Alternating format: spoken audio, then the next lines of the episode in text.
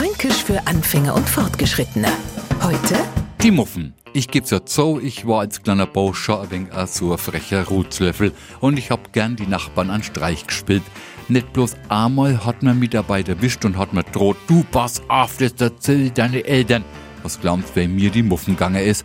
Einige Jahre später, als ich meinen ersten Gruselfilm gesehen hab, allmächtig ist mir danach die Muffen gegangen.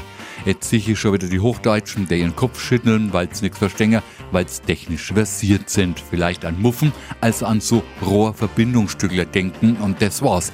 Denn ich erkläre es am besten so. Stellen Sie mal vor, Sie müssten für, sagen wir mal, 200 Franken an Vortrag halten und zwar nicht auf Hochdeutsch, sondern auf Fränkisch.